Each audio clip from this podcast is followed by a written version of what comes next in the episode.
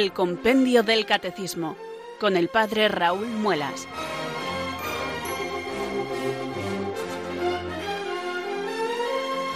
Muy buenas tardes, queridos oyentes de Radio María. Son las cuatro, las tres en Canarias. Aquí comienza una nueva edición del Compendio del Catecismo. Reciban un saludo muy cordial desde Talavera de la Reina del Padre Raúl Muelas, que un día más les habla desde estos micrófonos de Radio María, la radio de la Virgen, la fuerza de la esperanza.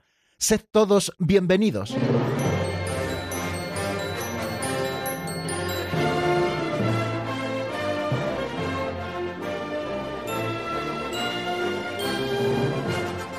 Estamos comenzando, queridos amigos, la edición número 85 del Compendio del Catecismo de esta nueva temporada. Estamos imbuidos en el misterio de Jesucristo y nos estamos acercando al misterio de su pasión y de su muerte con los números del compendio. Lo hacemos cada día con mucha ilusión porque nos estamos acercando a la doctrina católica tal y como la Madre Iglesia nos la enseña en este nuestro libro de texto titulado así Compendio del Catecismo de la Iglesia Católica. Espero que ya todos, queridos oyentes, tengan en sus manos este precioso libro que puede ser para nosotros un pequeño tesoro donde encontremos explicación a los misterios de la fe. La fe es respuesta a Dios que se revela y la Santa Madre Iglesia nos la enseña tal y como ella la ha recibido en ese depósito de la fe. Y nosotros cada tarde, de lunes a viernes, de 4 a 5 de la tarde, de 3 a 4 en Canarias, nos acercamos a la doctrina católica contenida en este libro y lo hacemos, como les digo, siempre con ilusión y con la esperanza de que Dios nos ilumine para poder comprenderla.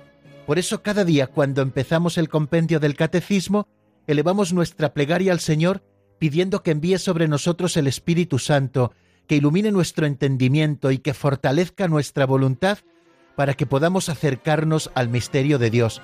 Por eso hoy también rezamos así. Ven Espíritu Santo, llena los corazones de tus fieles y enciende en ellos el fuego de tu amor. Envía Señor tu Espíritu que renueve la faz de la tierra. Oh Dios, que llenaste los corazones de tus fieles con la luz del Espíritu Santo, concédenos que guiados por el mismo Espíritu, sintamos con rectitud y gocemos siempre de tu consuelo. Por Jesucristo nuestro Señor. Amén.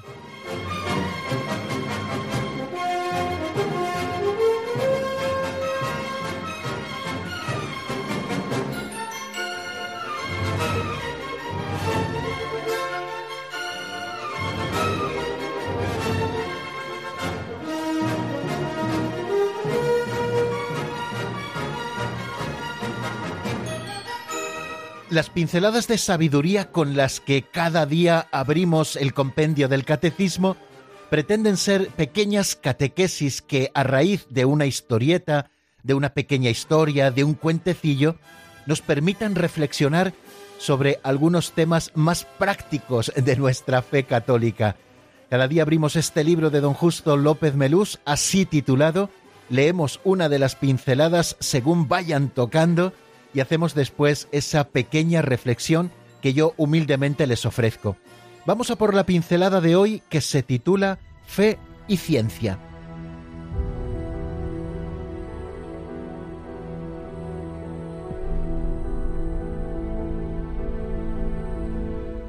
Fe y Ciencia. El hombre de fe es humilde, pero tiene confianza absoluta en Dios. Decía Einstein al cardenal Faulhaber, respeto la religión, pero creo en las matemáticas. Supongo que su posición será la contraria. Faulhaber respondió, se equivoca usted. Para mí, tanto la religión como las matemáticas son manifestación de una misma divina exactitud. Einstein insistió, ¿y si algún día las matemáticas sacan alguna conclusión opuesta a la fe, qué diría usted? Faulhaber contestó Tengo tal respeto por las matemáticas y los matemáticos que estoy seguro que, en semejante circunstancia, ustedes no pararían hasta descubrir dónde estaba el error.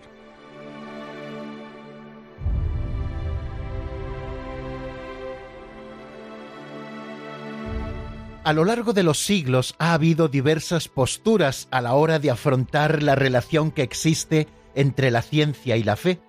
Siempre han existido personas que han buscado un diálogo sincero y una colaboración leal, cada una en el ámbito de su conocimiento entre fe y ciencia para bien del hombre. Sin embargo, también ha habido quien, incluso desde el ámbito de la religión, no han querido reconocer la autoridad legítima que en su propio campo tiene la ciencia y tiene la fe, afirmando que fe y ciencia se oponen entre ellas, concluyendo por lo tanto que alguna de ellas es falsa. Otros, sin embargo, se han distanciado tanto de la otra posición que han generado entre ellas indiferencia, una indiferencia que les ha llevado a caminar por caminos paralelos tan alejados que nunca se juntan, potenciando una completa ignorancia la una de la otra. El Concilio Vaticano II nos ha dado luz. En la Constitución dogmática Gaudium et Spes nos recuerda que existen dos órdenes de conocimiento distintos, el de la fe y el de la razón. Y la Iglesia reconoce que las artes y las disciplinas humanas se sirven en el ámbito propio de cada una de principios distintos y de un propio método por lo que reconociendo esta justa libertad, la Iglesia afirma la legítima autonomía de las ciencias. Las cosas creadas tienen sus leyes y valores positivos que el hombre gradualmente debe descubrir, usar y ordenar. En este sentido, las ciencias tienen su propia autonomía. Esto es conforme al querer del Creador, que ha dado a todas las realidades creadas unas leyes y un orden que el hombre ha de respetar siempre. Ese orden y esas leyes son las que busca la ciencia con su propio método científico. Al reconocer la autonomía de las realidades temporales, la Iglesia nunca quiere decir que las cosas creadas no dependan de Dios creador. Tenemos pues que perder los complejos que frente a determinados hombres de ciencia, entre comillas, han tenido algunos hombres de fe también, entre comillas. La ciencia trata de buscar, como hemos dicho, las leyes que se encierran en las realidades creadas para poder comprenderlas y explicarlas bien. La fe nos permite conocer el misterio de Dios y su plan de salvación que Él mismo ha revelado a los hombres para nuestro conocimiento. Por tanto, ciencia y fe provienen ambas de Dios, son ambas un regalo del cielo. Por tanto, como el cardenal de Muniz, pretendemos decir siempre que entre ciencia y fe no podrá haber jamás verdadera divergencia, porque el mismo Dios que revela los misterios y nos regala el don de la fe, también nos ha dado la luz de la razón. Por tanto, como sigue recordándonos Gaudium et Spes número 36, la búsqueda metódica de toda disciplina, si procede en forma verdaderamente científica y según las normas morales, no estará jamás en real contradicción con la fe, porque las realidades profanas y la realidad desde la fe tienen origen en el mismo Dios. Incluso quien se esfuerza con humildad y perseverancia en escrutar los secretos de la realidad, aunque no se dé cuenta, está conducido por la mano de Dios. De esta manera, afirmamos que tan equivocado está el creyente que niega cualquier autoridad a la ciencia en su propio campo, como el científico que, saliéndose de su ámbito, niega la fe. El mismo error comete el que explica las matemáticas usando la Sagrada Escritura como libro de texto, como el que desde las matemáticas niega la verdad de la salvación que se contiene en la Sagrada Escritura. Está muy claro que hay muchos hombres que no tienen fe, igual que hay muchos hombres que no saben matemáticas. Lo pretencioso es querer negar la existencia de una realidad científica o espiritual solo porque no tenemos ni idea de ello. Qué bonita enseñanza recibimos hoy del que fue cardenal arzobispo de Múnich hasta el año 1957, el cardenal arzobispo al que se refería la pincelada, que fue el que ordenó al Papa Benedicto XVI como sacerdote. Tengo tal respeto por las matemáticas y los matemáticos que estoy seguro de que si un día las matemáticas sacan alguna conclusión opuesta a la fe, los verdaderos científicos no pararían hasta descubrir dónde estaba su error.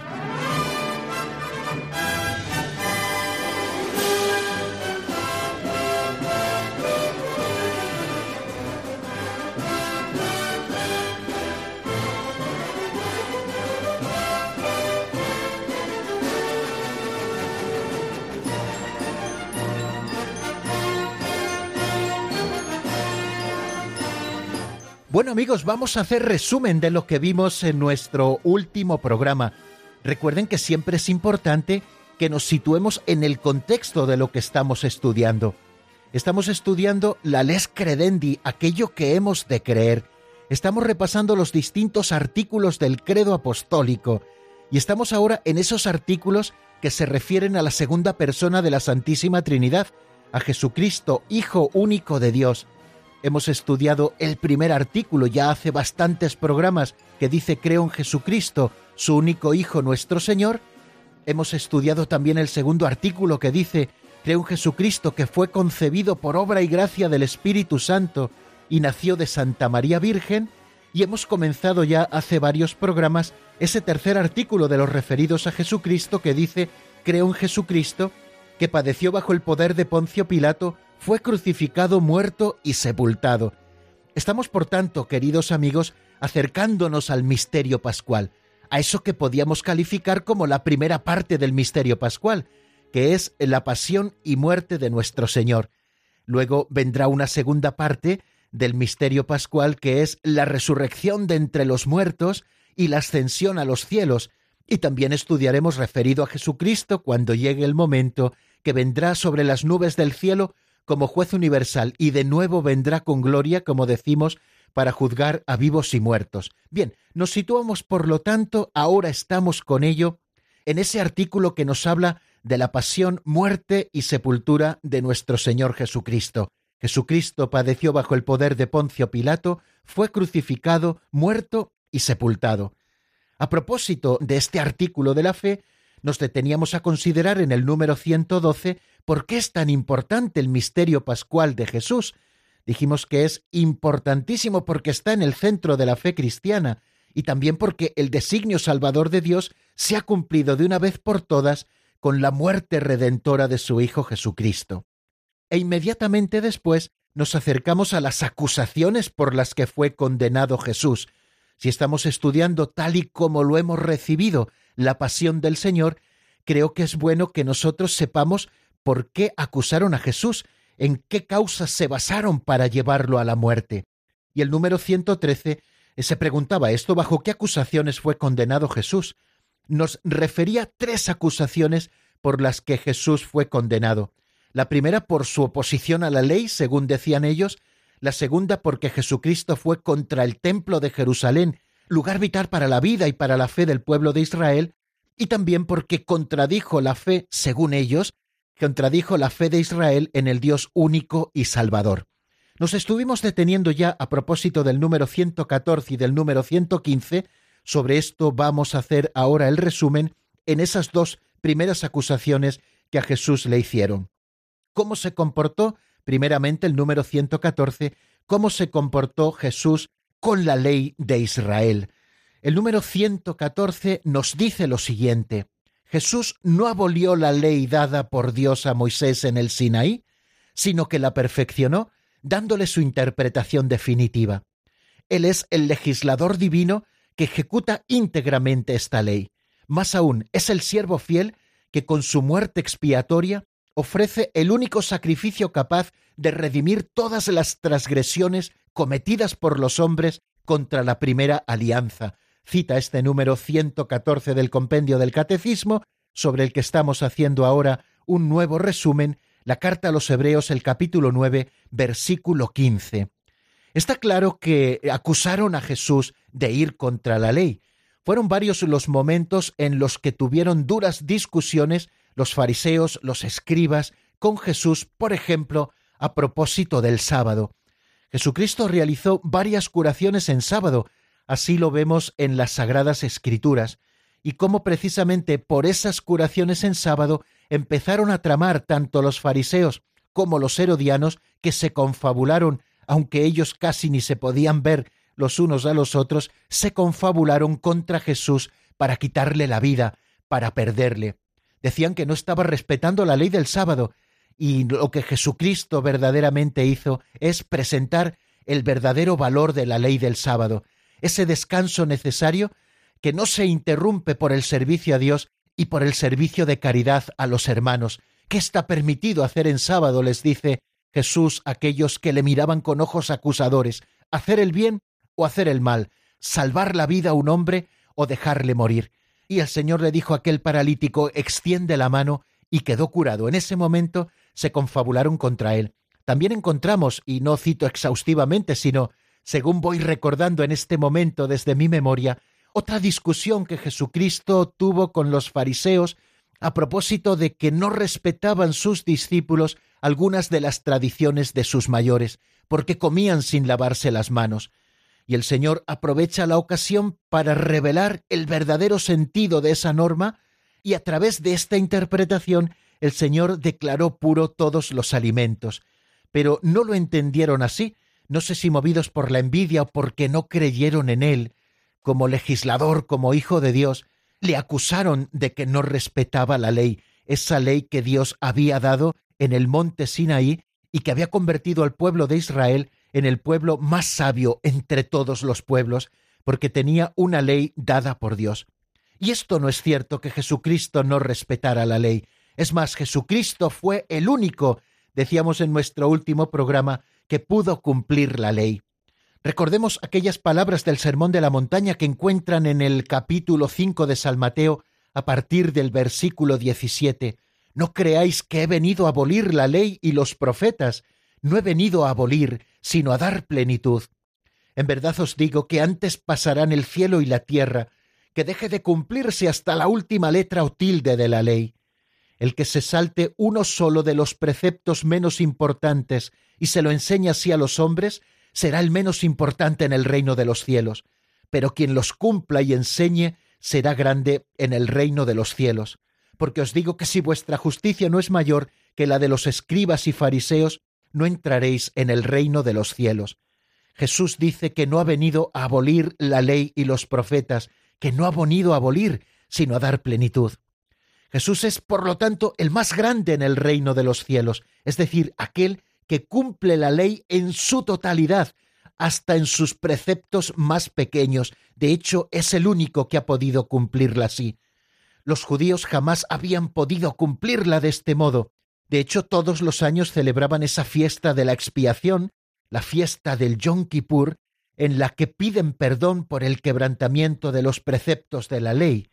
La ley, por lo tanto, está vista como un todo, constituye un todo y el que falta a un precepto en realidad se hace reo de todos. Así lo dice el apóstol Santiago en el capítulo segundo de su carta, quien observa toda la ley, pero falta en un solo precepto, se hace reo de todos. Este principio de integridad en la observancia de la ley era muy apreciado por los fariseos. Esto hacía que eh, existiera en tiempos de Jesús un celo religioso extremo que a veces podía llevarles a una casuística hipócrita, pero también con este celo religioso extremo, se estaba preparando al pueblo a una intervención inaudita de Dios que será la ejecución perfecta de la ley por el único justo en lugar de todos los pecadores. El cumplimiento de la ley hasta en sus más pequeños preceptos sólo podía ser obra del divino legislador, de Jesucristo, nacido bajo la ley, como nos dice San Pablo en la carta a los Gálatas, y que la cumplió hasta tomar sobre sí la maldición de la ley. Así amó Jesús la ley, por supuesto, que no vino a abolirla, sino a darle su pleno cumplimiento y apareció así como ese legislador que en el monte, en el sermón de las bienaventuranzas, así comienza el sermón del monte, aparece como ese nuevo legislador que da la ley al pueblo, no una ley que viene a abolir la ley anterior, sino una ley que viene a darle plenitud, la plenitud del amor, Fijaros hasta qué punto Jesús estaba relacionado con la ley, que fueron muchos los judíos y los jefes espirituales que lo consideraron como un rabí, como un maestro de la ley. Pero también es cierto que Jesús chocó con los otros doctores de la ley porque él enseñaba con autoridad, no como el que repite mantras, sino como el que habla con autoridad. Esa palabra no revoca la ley, sino que la lleva a su plenitud. Y con esta misma autoridad divina, como les he dicho antes, Jesús desaprueba ciertas tradiciones humanas de los fariseos que anulaban en realidad la palabra de Dios y que hacían incapaz esa ley que Dios les había dado. Jesús da plenitud a la ley sobre la pureza de los alimentos, por ejemplo, como decíamos antes, sobre el modo de guardar el sábado. Pero Jesús en ningún momento se opuso a la ley, sino que vino a dar la plenitud. Y también nos asomábamos a otra de las causas por las que Jesús fue llevado a la condena. Lo recoge el número 115 del compendio del Catecismo. ¿Cuál fue la actitud de Jesús hacia el templo de Jerusalén? Le acusaban de que iba contra el templo. Jesús, dice el compendio del Catecismo, en ese número 115, fue acusado de hostilidad hacia el templo. Sin embargo, lo veneró como la casa de su padre, y allí impartió gran parte de sus enseñanzas, pero también predijo la destrucción del templo en relación con su propia muerte, y se presentó a sí mismo como la morada definitiva de Dios en medio de los hombres. ¿Qué duda cabe si nosotros espigamos los Evangelios, los leemos desde el principio al final, que son muchos los acontecimientos de la vida de Jesús que tienen relación con el templo, porque el templo fue para Jesús un lugar de referencia constante. Profesó un profundo respeto al templo.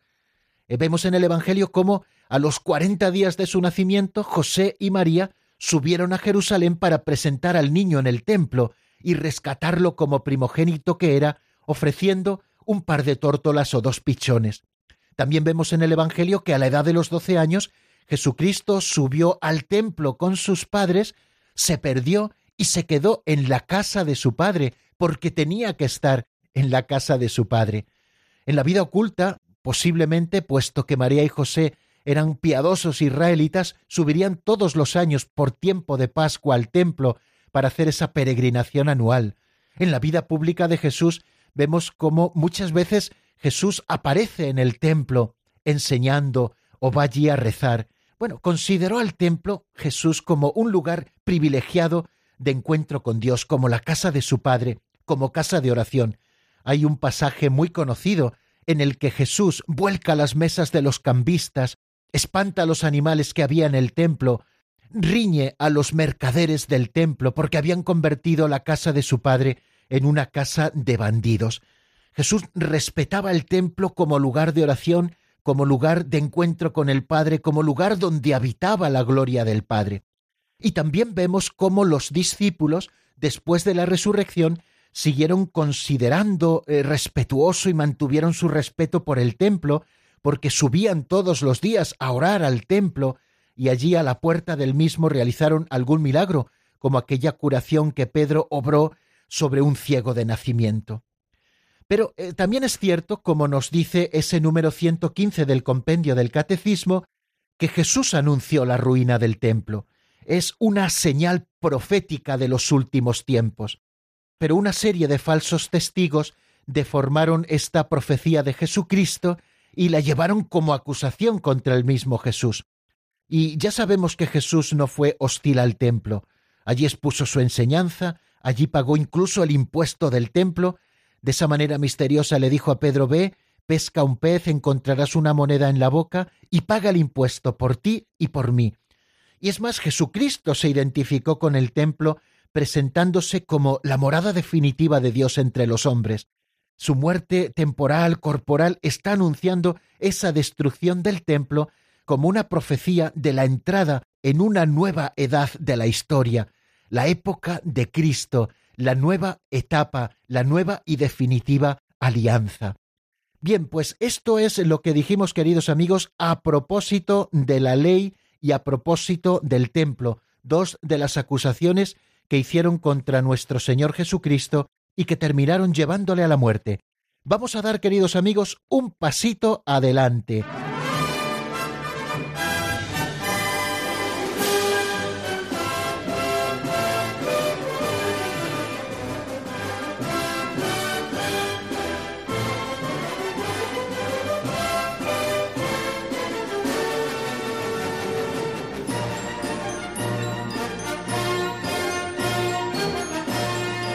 Y este pasito adelante que estamos dando en este preciso momento, queridos amigos, nos conduce hasta el número 116 del compendio del Catecismo.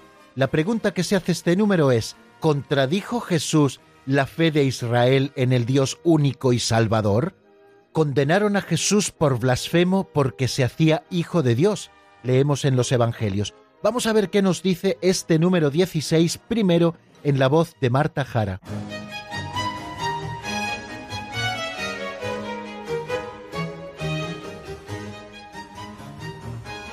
Número 116. ¿Contradijo Jesús la fe de Israel en el Dios único y Salvador? Jesús nunca contradijo la fe en un Dios único, ni siquiera cuando cumplía la obra divina por excelencia, que realizaba las promesas mesiánicas y lo revelaba como igual a Dios, el perdón de los pecados. La exigencia de Jesús de creer en Él y convertirse permite entender la trágica incomprensión del Sanedrín, que juzgó que Jesús merecía la muerte como blasfemo.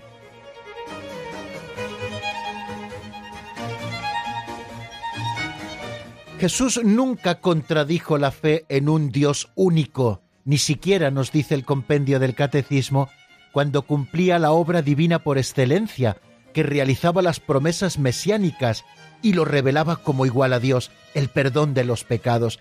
Ni siquiera en este momento en que Jesucristo se revelaba como igual a Dios, ni siquiera en ese momento contradijo Jesús la fe en un Dios único. La exigencia de Jesús de creer en Él y convertirse permite entender la trágica incomprensión del Sanedrín que juzgó que Jesús merecía la muerte como blasfemo. Hacíamos referencia, queridos amigos, a ese momento en que a los cuarenta días del nacimiento Jesús fue presentado en el templo para ser rescatado según la ley. José y María subieron a Jerusalén para presentar al niño en el templo. Salieron a su encuentro Simeón y Ana, que representaban de alguna manera, como veíamos también en su momento aquí en el compendio del Catecismo, a ese pueblo fiel que esperaba la plena liberación de Israel, representados en aquellos dos ancianos. Simeón tomó en brazos al niño y lo bendijo, y anunció que este niño sería signo de contradicción. Y eso se cumple preciosamente en la vida de Jesucristo, que fue signo de contradicción. Eh, si la ley y el templo de Jerusalén, nos dice el Catecismo Mayor, pudieron ser ocasión de contradicción entre Jesús y las autoridades religiosas de Israel, la razón está en que Jesús, para la redención de los pecados, leemos, obra divina por excelencia, acepta ser verdadera piedra de escándalo para aquellas autoridades. Son muchos los momentos en que estas autoridades de Israel se escandalizan ante lo que Jesucristo hace. Jesús escandalizó, lo vemos en varios momentos en el Evangelio, eh, escandalizó a los fariseos cuando se fue a comer con los publicanos y los pecadores. Pueden leer, si les parece, el Evangelio de San Lucas 5:30. Lo hizo tan familiarmente con estos pecadores y publicanos como lo podía hacer también con los propios fariseos, porque Jesucristo afirmó, no he venido a llamar a los justos, sino que he venido a llamar a los pecadores y esto lo afirmó contra algunos que, teniéndose por justos, despreciaban a los demás. Y fue más lejos todavía Jesús eh, al proclamar frente a los fariseos que siendo el pecado una realidad universal, los que pretenden no tener necesidad de salvación se ciegan con respecto a sí mismos. Si no pueden leer en el Evangelio de San Juan, en el capítulo 9, el versículo 40 y 41. Dice que los fariseos que estaban con él oyendo esto y le preguntaron, ¿también nosotros estamos ciegos? Jesús les contestó, Si estuvierais ciegos no tendríais pecado, pero como decís vemos, vuestro pecado permanece. Lo que verdaderamente escandalizó a los fariseos fue que Jesucristo identificó su modo de obrar, su conducta llena de misericordia hacia los pecadores, con la actitud de Dios mismo con respecto a estos propios pecadores. Llegó incluso a dejar entender que compartiendo la mesa con los pecadores, Jesús lo que estaba haciendo es admitiéndolos al banquete mesiánico. Pero es especialmente cuando Jesucristo perdona pecados, cuando les puso a las autoridades de Israel ante un dilema. Recuerden aquel pasaje en el que Jesús cura a un paralítico que le habían descolgado en una camilla porque no podían entrar por la puerta. Y Jesús, viendo la fe que tenían, dijo al paralítico, Hijo, tus pecados están perdonados. Nos dice el Evangelio que ellos se escandalizaron y este era el verdadero dilema, porque ¿quién puede perdonar pecados sino solo Dios? se preguntaban. Al perdonar los pecados, o bien Jesús era un blasfemo, porque es un hombre que pretende hacerse igual a Dios, o bien está diciendo la verdad y su persona hace presente y revela el nombre de Dios. Solo la identidad divina de la persona de Jesús puede justificar el que él haga, por ejemplo, una exigencia tan absoluta como esta, el que no está conmigo está contra mí. Y lo mismo cuando Jesús dice que él es más que Jonás, que es más que Salomón, que es más que el templo, o cuando recuerda refiriéndose a que David llama al Mesías su Señor, cuando afirma antes que naciese Abraham yo soy, e incluso el Padre y yo somos una misma cosa. Jesús pidió a las autoridades religiosas de Jerusalén, aquellos que le condujeron a la muerte, que creyeran en él, en virtud de las obras de su Padre que él realizaba.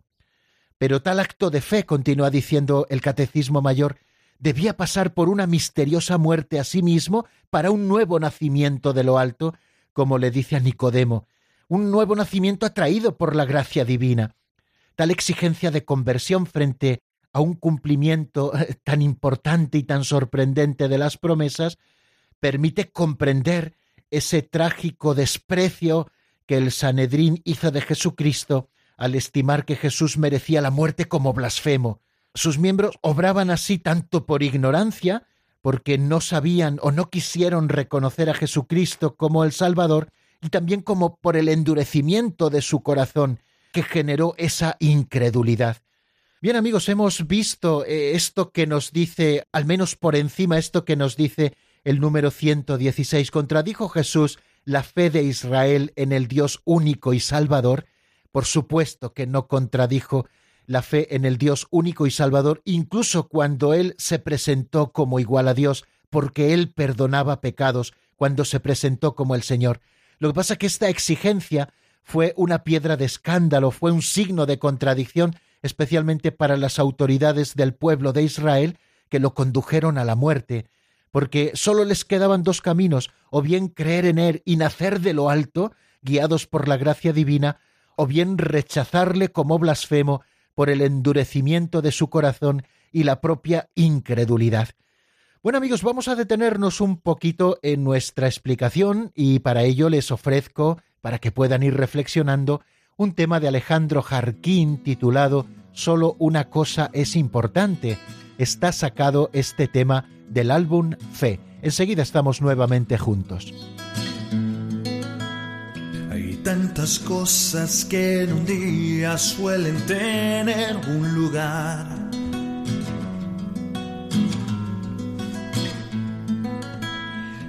Muchas veces dicen algo y en tu ser te hacen vibrar.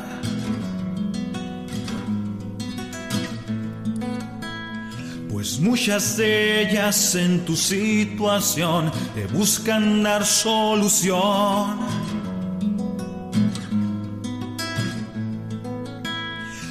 Una respuesta, una salida, siendo esta una vana ilusión.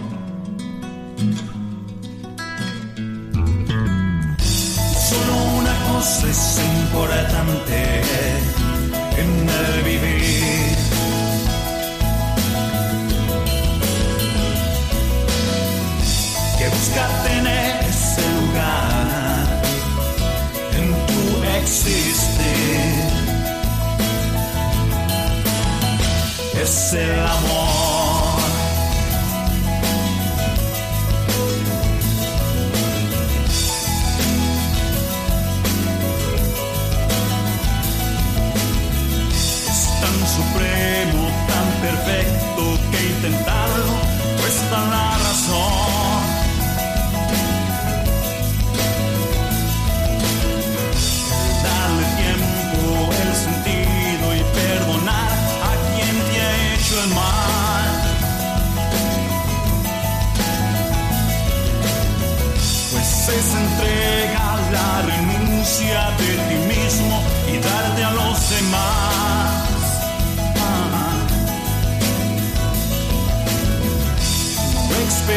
Experiencia dará vida en la medida en que aprendas a amar. Ah,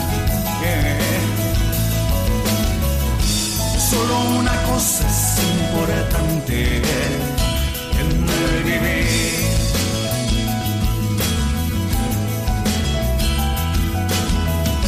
Que busca tener ese lugar en tu existir. Es el amor.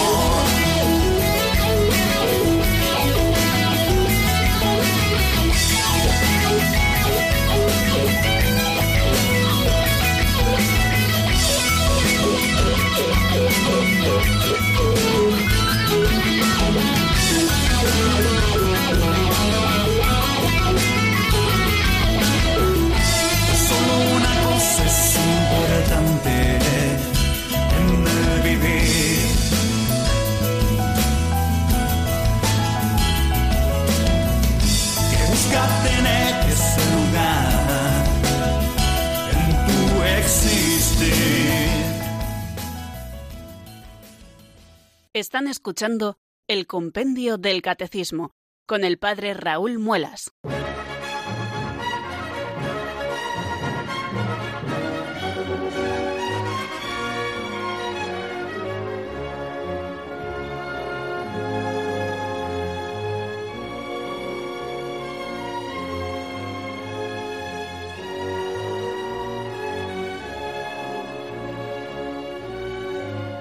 Bien amigos, seguimos en el compendio del catecismo en la sintonía de Radio María y vamos a afrontar este segundo momento de explicación que nos conducirá a las llamadas que ustedes pueden hacernos, queridos amigos.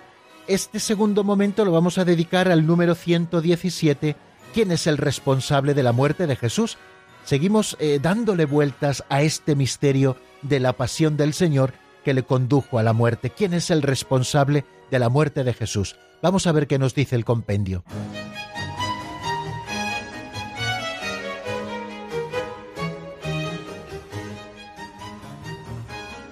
Número 117. ¿Quién es el responsable de la muerte de Jesús? La pasión y muerte de Jesús no pueden ser imputadas indistintamente al conjunto de los judíos que vivían entonces, ni a los restantes judíos venidos después. Todo pecador, o sea, todo hombre, es realmente causa e instrumento de los sufrimientos del Redentor, y aún más gravemente son culpables aquellos que más frecuentemente caen en pecado y se deleitan en los vicios, sobre todo si son cristianos.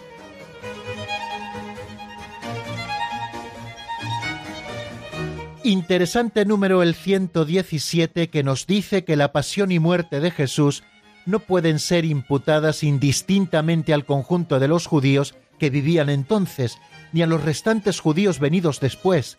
Todo pecador, o sea, todo hombre, es realmente causa e instrumento de los sufrimientos del Redentor, y aún más gravemente son culpables aquellos que más frecuentemente caen en pecado y se deleitan en los vicios, sobre todo si son cristianos. Deja muy claro el compendio del catecismo, como lo hace también el catecismo mayor de la Iglesia, a partir del número 595, que los culpables de la muerte de Jesús no fueron los judíos de su época y mucho menos los judíos que han venido después, sino que los verdaderos culpables de la muerte de Jesús somos todos los pecadores que hemos sido causa e instrumento de los sufrimientos del Redentor, y más gravemente culpables, queridos amigos, aquellos que más frecuentemente caemos en el pecado y nos deleitamos en los vicios, sobre todo si somos cristianos. No busquemos culpables fuera, y mucho menos alentando ese antisemitismo que muchas veces ha estado presente en muchísimos ambientes también de cristianos. No fueron, queridos amigos, los judíos los que llevaron a Jesús a la muerte. Bueno, cada uno de los que le llevaron a la muerte, de aquellas personas concretas que le llevaron a la muerte, judíos o paganos, por supuesto que eh, se les puede imputar moralmente, pero a nosotros no nos corresponde hacerlo, sino ver si el pueblo judío fue verdaderamente el culpable de la muerte del Señor. Y bien clarito lo dice la Iglesia y es doctrina de la Iglesia, que no fueron los judíos ni de entonces ni los que han venido después los culpables de la muerte del Señor, sino todo pecador, o sea, todo hombre, que es causa e instrumento de los sufrimientos del Redentor cuando peca. Y más frecuentemente los pecados de los cristianos que estamos consagrados a Cristo, que hemos sido identificados con su muerte y su resurrección, que participamos de la nueva vida en Cristo cada vez que pecamos, despreciamos a Cristo y lo llevamos a la cruz. Creo que a propósito de esto podemos decir lo siguiente, que entre las autoridades religiosas de Jerusalén, para que no lo digamos así siempre de manera solidaria o colegial, no solamente el fariseo Nicodemo o por ejemplo José de Arimatea, que ambos eran eh, discípulos en secreto de Jesús, sino que durante mucho tiempo hubo disensiones entre ellos a causa de Jesucristo, hasta el punto de que en la misma víspera de la pasión, San Juan dice que un buen número creyó en él, aunque de una manera todavía muy imperfecta. Si nosotros atendemos a esto, podremos entender cosas que luego se nos dicen, por ejemplo, en el libro de los Hechos de los Apóstoles. Una multitud de sacerdotes, dicen los Hechos de los Apóstoles, después de Pentecostés, cuando empezaron las primeras predicaciones de los apóstoles, una multitud de sacerdotes, nos dice el libro de los Hechos capítulo 6 versículo 7, iban aceptando la fe. Y también nos dice Hechos de los Apóstoles 15.5 que algunos de la secta de los fariseos habían abrazado la fe, hasta el punto de que Santiago puede decir a San Pablo que miles y miles de judíos han abrazado la fe y todos son celosos partidarios de la ley. Esto lo encuentran en el libro de los Hechos capítulo 21. O sea, quiere decir que las autoridades religiosas de Jerusalén no fueron unánimes en la conducta a seguir respecto de Jesús. Algunos le siguieron. También es cierto que otros muchos se opusieron. Los fariseos, por ejemplo, lo vemos en Juan 9, amenazaron con excomulgar a los que le siguieran a Cristo. Esos mismos que temían que todos creerían en Él y que vendrían los romanos y destruirían nuestro lugar santo y nuestra nación. Esto fue lo que llevó a Caifás a profetizar es mejor que muera un solo hombre por el pueblo y que no perezca toda la nación. Y precisamente motivados por todas estas cosas, fue por lo que el Sanedrín declaró a Jesús reo de muerte, y lo hicieron como blasfemo, pero como ya recordábamos también en algún programa anterior, ellos habían perdido ese derecho a condenar a muerte o a llevar a la muerte a nadie, no tenían potestad de quitar la vida, puesto que en ese momento eran los romanos los que gobernaban el pueblo de Israel. Y como no tenían ese derecho a condenar a muerte, se lo entregan a los romanos y le acusan de algo que verdaderamente podían llevarle a la muerte según la ley romana, porque le acusan de revuelta política, de haberse declarado rey y por tanto al autodeclararse rey estar contra el César, un delito por lo tanto de lesa majestad. Es en este momento en el que a Jesús le ponen en paralelo con Barrabás, que era un bandido que había sido también acusado de sedición. Y esto lo consiguen los sumos sacerdotes presionando a Pilato diciendo si sueltas a ese no eres amigo del César. Por lo tanto, sí, el Sanedrín en pleno, supongo que tomando una decisión por mayoría o como lo hicieran en ese momento, condena a Jesús como reo de muerte, pero no son los judíos los responsables colectivamente de la muerte de Jesús. Fijaros de qué manera tan bonita lo expresa de una manera más amplia el Catecismo Mayor de la Iglesia en el número 597. Dice, teniendo en cuenta la complejidad histórica manifestada en las narraciones evangélicas sobre el proceso de Jesús, y sea cual sea el pecado personal de los protagonistas del proceso, de Judas, del Sanedrín, de Pilato, lo cual sólo Dios conoce, no se puede atribuir la responsabilidad del proceso al conjunto de los judíos de Jerusalén, a pesar de los gritos de una muchedumbre manipulada y de las acusaciones colectivas contenidas en las exhortaciones a la conversión después de Pentecostés. El mismo Jesús, perdonando en la cruz, y Pedro, siguiendo su ejemplo, apelan a la ignorancia de los judíos de Jerusalén e incluso de sus jefes. Menos todavía se podría ampliar esta responsabilidad a los restantes judíos en el tiempo y en el espacio, apoyándose en el grito del pueblo su sangre sobre nosotros y sobre nuestros hijos, que equivale a una fórmula de ratificación. Tanto es así que la Iglesia ha declarado en el Concilio Vaticano II lo que se perpetró en su pasión no puede ser imputado indistintamente a todos los judíos que vivían entonces ni a los judíos de hoy. No se ha de señalar a los judíos como reprobados por Dios y malditos, como si tal cosa se dedujera de la Sagrada Escritura. La verdadera causa de la muerte de Jesús y de su pasión está en todos los pecadores que hemos sido los autores de la pasión de Cristo. Nunca lo ha olvidado la Iglesia ni en su magisterio ni en el testimonio de los mejores de entre nosotros que son los santos. Los pecadores mismos fueron los autores y como los instrumentos de todas las penas que soportó el Divino Redentor. Así lo expresa el Catecismo romano. Teniendo en cuenta que nuestros pecados alcanzan a Cristo mismo, la Iglesia no duda en imputar a los cristianos la responsabilidad más grave en el suplicio de Jesús, responsabilidad con la que ellos con demasiada frecuencia han abrumado únicamente a los judíos. Y San Francisco de Asís, secundando este testimonio de los santos como una muestra, dice, y los demonios no son los que le han crucificado, eres tú quien con ellos lo has crucificado y lo sigues crucificando todavía, deleitándote en los vicios y en los pecados.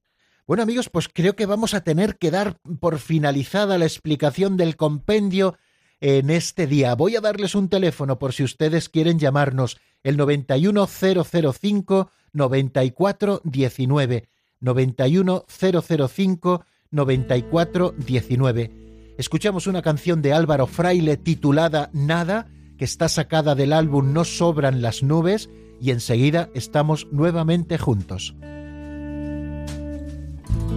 No habrá esperanza, no habrá paz, no habrá calma y si la hay, de nada servirá si nada tiene que ver contigo.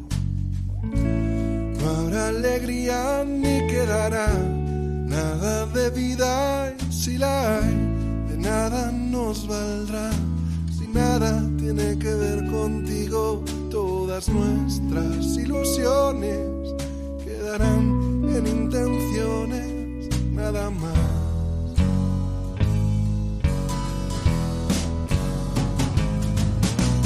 Nada tendrá sentido si nada tiene que ver contigo. Nada vale nada.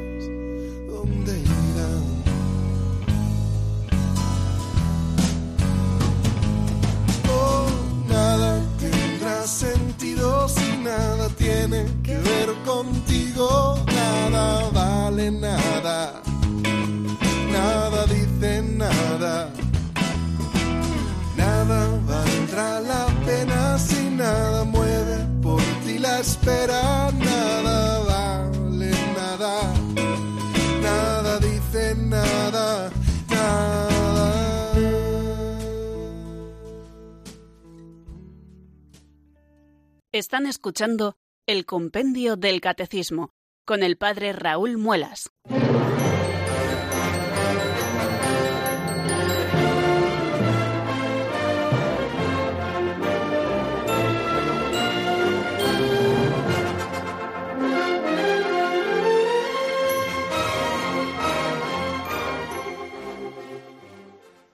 Un poquito menos de 11 minutos, queridos amigos, quedan para las 5 de la tarde en la península, para las 4 en Canarias, y aquí estamos en la sintonía de Radio María, eh, estudiando el compendio del catecismo. Es esta tarea que hacemos todas las tardes, y estamos entrando en este último tramo del programa en el que ustedes, queridos oyentes, pueden intervenir llamando al 91005-9419. 91005-9419. Y vamos a dar paso a la primera llamada que nos llega desde Ciudad Real. Nuestro amigo José, buenas tardes y bienvenido. Buenas tardes, padre Raúl. Felicidades por su programa. Muchísimas gracias. Mire, eh, Jesús después de muerto bajó a los infiernos Y cuando resucitó, sacó a todos los que habían muerto y a todos los judíos y a Herodes que estaban ahí, que habían dado muerte a Jesús. Entonces ellos, pues, una vez que salieron sus almas del infierno, ahora han sido ya perdonados, es decir, ante, ante Dios, sus culpas, sus pecados que cometieron matándole a Jesús, ahora ya son perdonados. Tengo una pequeña duda. Y luego nosotros, claro que nosotros también somos los causantes, pero yo digo, las personas que hace dos mil años no han nacido de este mundo y ahora viven, vivimos en este mundo, también somos causantes de la muerte de Jesús. Muchas gracias. Nada, muchísimas gracias a usted, José, por su llamada, que queremos agradecer enormemente, puesto que así se pone de manifiesto, queridos amigos, que el compendio le vamos construyendo entre todos. Bueno, ya está construido porque la Iglesia nos lo ha dado. Me refiero a estas catequesis, a estas explicaciones que cada tarde damos. Bueno, eh, a propósito de lo que nos decía José, en primer lugar, Jesús, eh, cuando fue sepultado, eh, nos dice el siguiente artículo del credo que bajó a los infiernos. Cuando nos está hablando de los infiernos, no se está refiriendo al infierno como lugar de condenación, sino que se está refiriendo a los infiernos como lugar donde habitan los muertos, eh, lo que los judíos llamaban el Seol o lo que los griegos llamaban el Hades, el lugar de los muertos, no el lugar de los condenados. Y Jesucristo baja hasta el lugar de los muertos para hacer efectiva su redención a aquellos justos, eh, importante esta palabra, que eh, esperaban la plena liberación, que habían vivido conforme a la ley de Dios en, su propia vida antes de Jesucristo. Pero en ningún momento se afirma que, del lugar de los muertos, ni se afirma ni se niega, eh, por supuesto, pero quiero decir que afirmarlo creo que no se puede hacer, que de ese lugar de los muertos Jesucristo sacó a Herodes y a los que le condenaron, etcétera. No, no, no se dice exactamente, sino simplemente lo que la Iglesia nos eh, da a entender, nos muestra con ese artículo de la fe, profesado desde el principio, es que Jesucristo baja al lugar de los muertos, no al lugar de la condenación, sino aquel lugar donde eh, el seno de Abraham, lo que él llama en la parábola del rico Epulón y el pobre Lázaro, eh, el, seno de Abraham, ¿no? que era un lugar donde los justos estaban como en el seno de Abraham esperando la plena liberación que nos vendría por Jesucristo. Eso en cuanto a lo primero y en cuanto a lo segundo que nos eh, indicaba José es cómo eh, si nosotros hemos vivido dos mil años después de Jesucristo, eh, podemos ser causantes, ¿no? creo entendido así más o menos la pregunta, podemos ser causantes de, de la muerte de Jesús.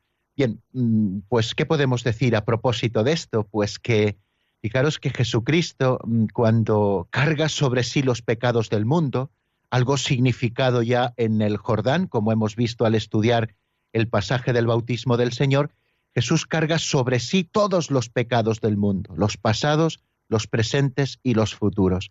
Eh, los carga en el hoy de Dios, en el hoy de Dios, de manera que Jesucristo viene a redimir eh, a toda la humanidad de sus pecados, pasados, presentes y futuros.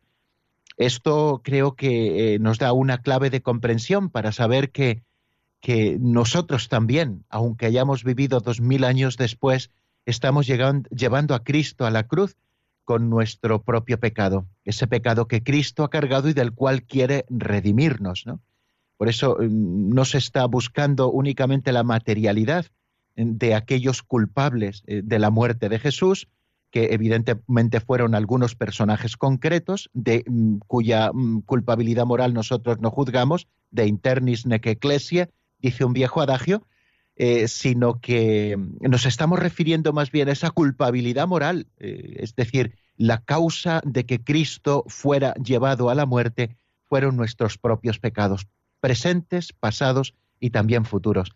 Pues amigos, creo que hasta aquí eh, nuestro programa de hoy. Ya estamos limitándonos en el tiempo que nos concede cada tarde Radio María. Y ya saben que ahora después pueden seguir en nuestra sintonía y viene un precioso programa de liturgia. Tan importante saber comprender la liturgia y tenemos tan grandes especialistas en Radio María, el padre Juan Manuel Sierra, el padre Juan Manuel Ferrer, que nos explican preciosamente la Sagrada Liturgia, que creo que si ustedes pueden, deben quedarse en nuestra sintonía. La bendición de Dios Todopoderoso, Padre, Hijo y Espíritu Santo, descienda sobre vosotros y permanezca para siempre. Amén. Hasta mañana, si Dios quiere, amigos.